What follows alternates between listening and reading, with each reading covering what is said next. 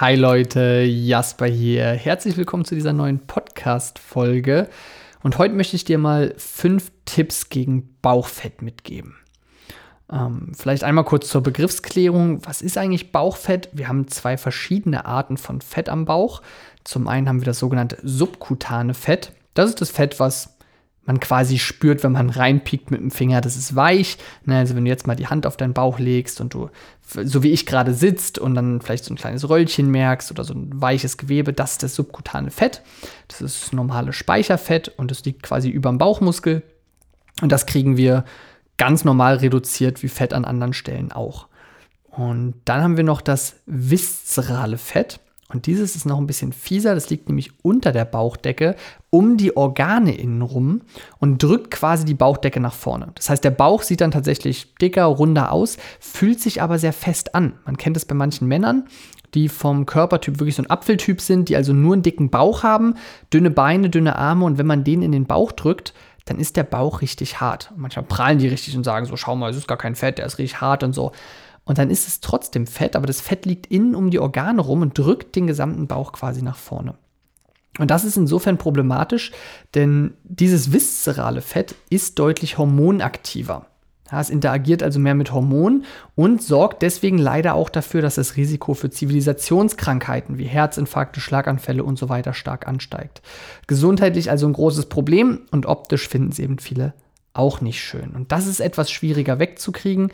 Und dafür möchte ich dir hier jetzt fünf Tipps mitgeben.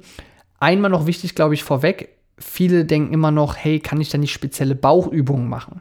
Das geht leider nicht. Es gibt leider nicht so direkt eine lokale Fettverbrennung, wo du sagen kannst, hey, ich mache jetzt ein paar Sit-ups und dann schmilzt das Fett am Bauch. Äh, der Körper überlegt sich schon selbst, von wo er ähm, das Fett verbrennen möchte. Also Sport ist eine gute Sache, dazu kommen wir später noch. Aber es funktioniert leider nicht, dass wenn ich nur den Bauch trainiere, dass dann auch speziell am Bauch das Fett benutzt wird.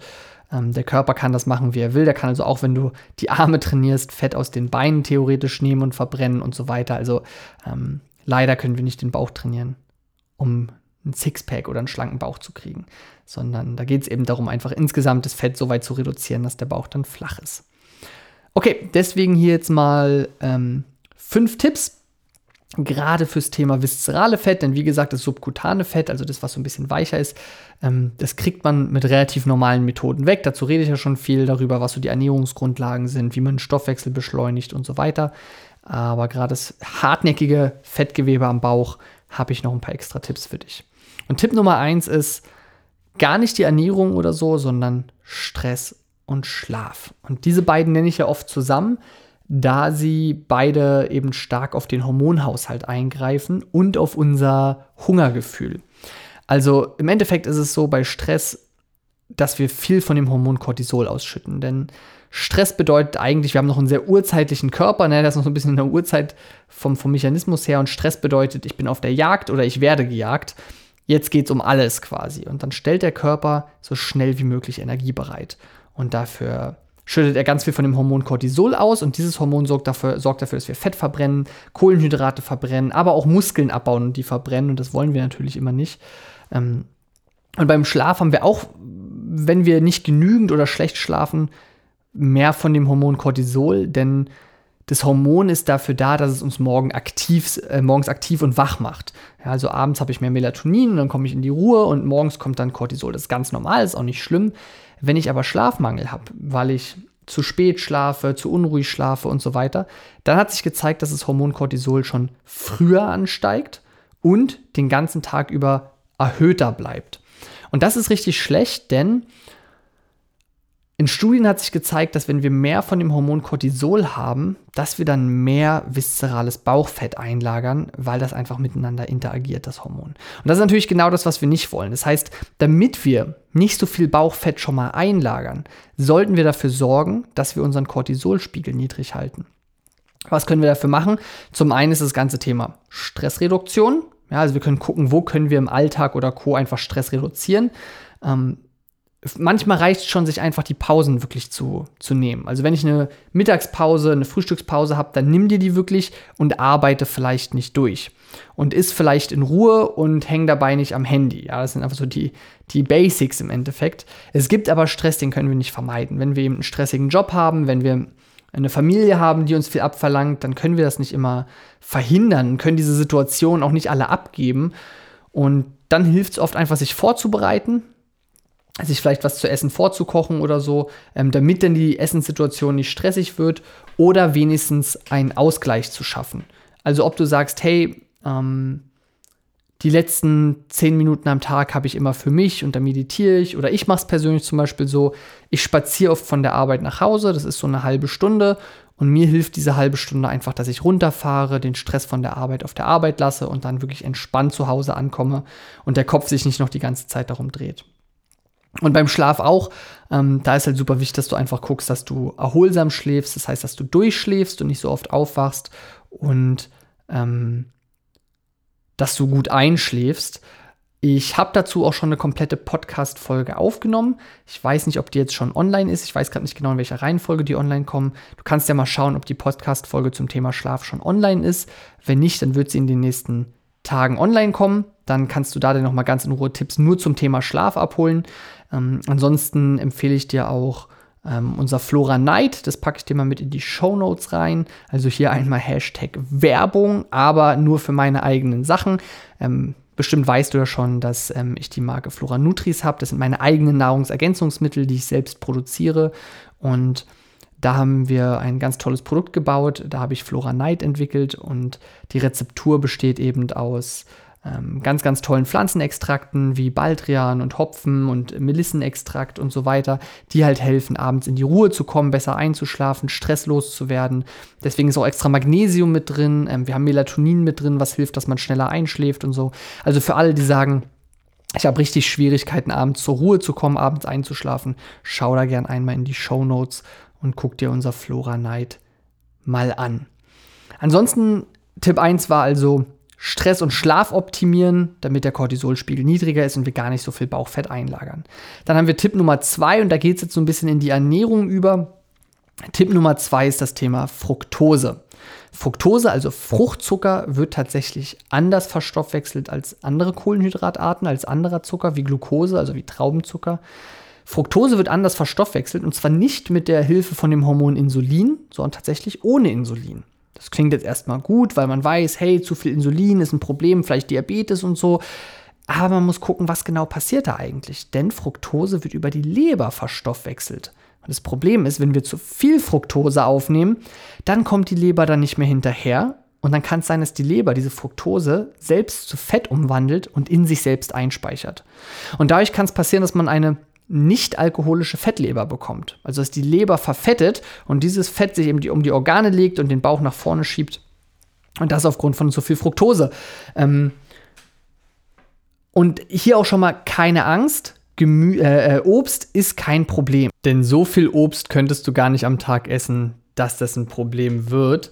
Da müsstest du schon irgendwie ein Kilo Äpfel oder so am Tag essen. Und das macht man ja nicht. Denn auch im Obst ist nur die Hälfte des Zuckers Fruchtzucker und die andere Hälfte Traubenzucker. Und die werden ja, wie gesagt, unterschiedlich verstoffwechselt. Was aber viele nicht wissen, ist, dass auch die Hälfte in dem normalen weißen Haushaltszucker aus Fructose besteht.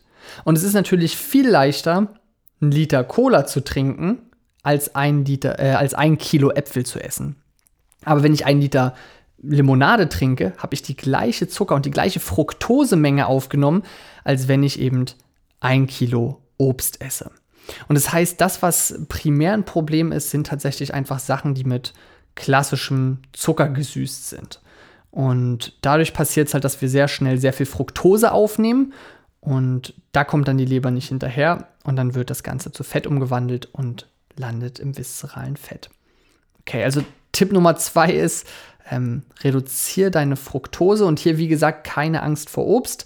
Ähm, wo ich aufpassen würde, sind jetzt irgendwie Smoothies, die aus zehn Bananen bestehen. Wenn du dir Smoothies selbst machst, ist das auch wieder kein Problem, weil du kannst dir selbst kontrollieren, was du reinmachst. Aber Smoothies, die du irgendwo kaufen kannst, die klingen oft vermeidlich gesund, sind aber meistens auch nur irgendwie Apfelsaft mit ein ganz klein bisschen Spinat drin oder so. Also passt da ein bisschen auf und reduziere einfach die Zuckermenge. Ähm, denn ganz oft ist in vielen verarbeiteten Lebensmitteln oder Süßigkeiten ja auch Glucose, Fructose, Sirup und so weiter. Und ja, das kann einfach ein Problem sein.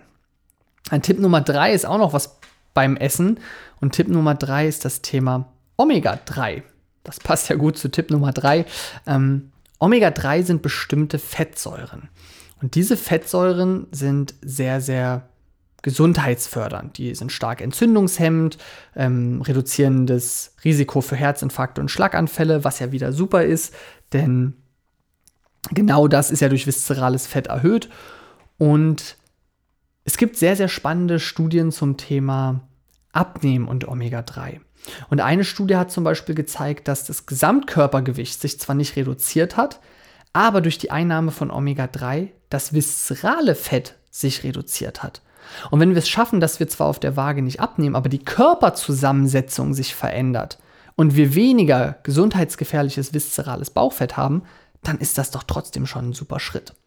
Und Einige Studien haben auch gezeigt, dass man eventuell etwas weniger Appetit hat, wenn man Omega-3 zu sich nimmt, also etwas weniger Hunger hat. Ähm, die Studien sind alle so, dass sie sagen, hey, wir brauchen da noch mehr Untersuchungen, ja, um das wirklich verifizieren zu können, ob es ganz genau so ist. Aber ich denke, das ist auf jeden Fall ein Versuch wert, denn es hat auf jeden Fall keine Nebenwirkungen. Das heißt, Lebensmittel, die du mehr in deine Ernährung einbauen kannst, sind zum Beispiel Leinsamen oder Chiasamen, die sind sehr gut. Bei Leinsamen achte darauf, dass die geschrotet sind. Ähm, ansonsten bei tierischen Produkten hätte man den fetten Seefisch, also so Lachs, Makrele, Hering und so weiter. Ähm, Fisch sollte man nicht zu häufig essen, weil der einfach sehr oft schwermetallbelastet ist. Aber ansonsten ist Fisch da auch eine gesunde Sache. Und ansonsten, wie gesagt, pflanzliche Quellen. Walnüsse haben zum Beispiel auch noch viel Omega-3 aber, oder Hanfsamen. Aber das Beste sind wirklich Leinsamen oder Chiasamen. Ähm, wenn du es dir noch einfacher machen willst, eine wirklich hohe Menge an Omega-3 aufzunehmen, denn da müssten wir für eine hohe Menge irgendwann relativ viel von den Samen essen, dann schau auch da gerne mal in die Show Notes und dann verlinke ich dir da einfach mal unser V-Omega-3 von Flora Nutris. Ähm, und das ist ein rein pflanzliches Omega-3. Das haben wir aus Algen gewonnen, denn auch der Fisch hat nur so viel Omega-3, weil er die Algen isst und dann dadurch das Omega-3 in sich selbst umwandelt und anhäuft.